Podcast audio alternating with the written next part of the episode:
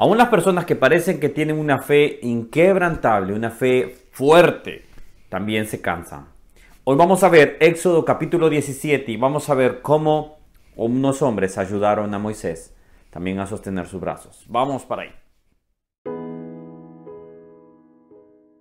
Bueno, estamos cada vez avanzando. Poco a poco vamos viendo cómo el pueblo se va adaptando a algunas cosas, algunas costumbres. Y vamos viendo cómo Dios va dando ciertas ordenanzas también. Pero al mismo tiempo vamos descubriendo ciertas cosas que nos van llamando la atención. En este capítulo de Éxodo capítulo 17 vemos dos panoramas. Número uno, el primer panorama es cuando el pueblo tiene sed, empieza a reclamar que tienen sed, que sus ganados tienen sed, que los niños tienen sed.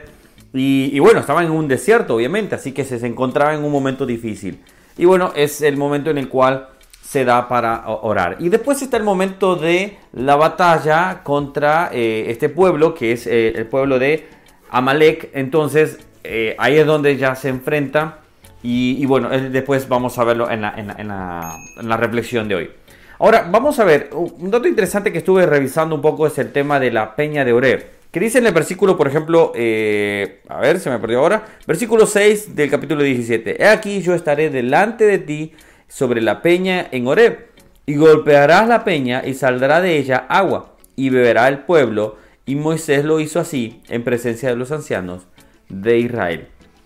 Eh, estaba buscando, por ejemplo, eh, temas sobre si esta piedra hoy por hoy existiera, por ejemplo, si, ¿dónde estaría? Y hay un, famoso arqueólogo, que esto obviamente después lo vamos a ir verificando más cuando vayamos teniendo otros, eh, otros videos sobre este tema, sobre el caso de Ron White. Y Ron White eh, fue un arqueólogo que estuvo buscando, se, encontré un poco de su biografía, y encontró una piedra peculiar que dejo acá la imagen, por ejemplo, para que tú la puedas ver. Una imagen donde se ve una roca eh, rota y según los vestigios o los escritos de Ron White, dice que se encontró con eh, erosión del agua. Evidentemente no puedo 100% decir o afirmar esto, hay que estudiar un poco más este, este tema, pero es interesante cómo también, si fuera de esta manera verdad, la arqueología también podría estar eh, apoyando lo que es mucho de lo que se encontró. Este hombre también encontró mucha otra información sobre los ah, vestigios en el mar, el mar Rojo, perdón, sobre ruedas de, carros, por ejemplo, eh, cosas que solo el humano ha hecho y que están en medio eh, del, Mar Rojo. Déjame tu comentario, saber qué, te parece esto, si es, si es verdad, si has encontrado algo al respecto también. Así todos nos enriquecemos. Pero bueno, es interesante que si es verdad esto, bueno, encontrar que, eh, bueno, según dicen, también encontró unas anclas pues, cerca del monte Ararat sobre el tema del arca de Noé. Pero son temas para poder seguir estudiándolos y seguir investigando un poco más.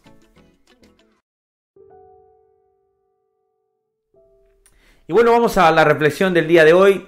Y como decía, este capítulo tiene dos, panoramas. El primero de ellos es eh, la sed que obviamente eh, tuvo el pueblo. Y podríamos hablar de eso. Por ejemplo, eh, podríamos hablar cómo Dios saca agua de lugares inexplicables. Siempre Dios proveerá. Pero quiero centrarme en el siguiente versículo que creo que va a ser de gran bendición también. Y va a ser de apoyo para que nosotros podamos ayudar a estos hombres y mujeres que se encuentran sirviendo al Señor. Y dice la siguiente manera en el versículo 12 dice, y las manos de Moisés se cansaban por lo que tomaron una piedra y la pusieron debajo de él y se sentó sobre ella. Y me encanta esta, esta versión. Y Aarón y Ur sostenían sus manos, el uno, de, el uno de un lado y el otro del otro. Así hubo en sus manos firmeza hasta que se puso el sol.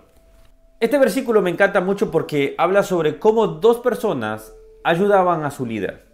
Dos personas que salieron, vieron una situación donde Moisés, el gran hombre de Dios, el hombre que Dios estaba utilizando, que Dios le hablaba. Siempre vemos en el largo de todo Éxodo, vemos cómo Dios pasa y, y, Jehová le dijo a Moisés, y Dios le dijo a Moisés, y Jehová habló a Moisés.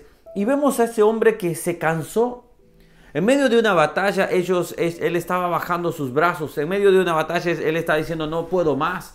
Y muchas veces vamos a encontrarnos con hombres de Dios, con pastores, nos vamos a encontrar que se van a cansar. que van a sentirse cansancio, van a sentir que su fe no puede más, porque están batallando con sus propios problemas de salud, propios problemas familiares, propios problemas internos de su mente.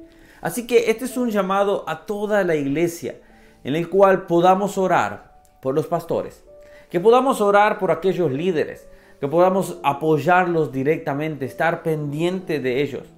Y yo sé que algunos dirán, bueno, pero tú sos pastor. Pero antes de ser pastor yo fui eh, parte de la iglesia también, fui un obrero más. Y todos debemos saber que aún los líderes se van a cansar. Y todos los líderes también necesitan a un Aarón y a un Ur. Que saber que podemos apoyarnos en otras personas. Que saber que Dios pone alrededor nuestro personas que nos pueden ayudar también. Así que este llamado va para ambas partes. Número uno, para la iglesia, podamos orar por los líderes, orar por los pastores, para que podamos apoyarlos y poder sostener sus brazos también. Pero al mismo tiempo, va para mis conservos, amigos también, aquellos pastores que están trabajando fuertemente, sepan que a su alrededor hay personas que quieren bendecir sus vidas, que quieren ayudarles. No podemos ser los todo lo puedo. Necesitamos ayuda también. Vemos este hermoso cuadro. Dos hombres que levantan los brazos de su líder y un líder que se deja ayudar.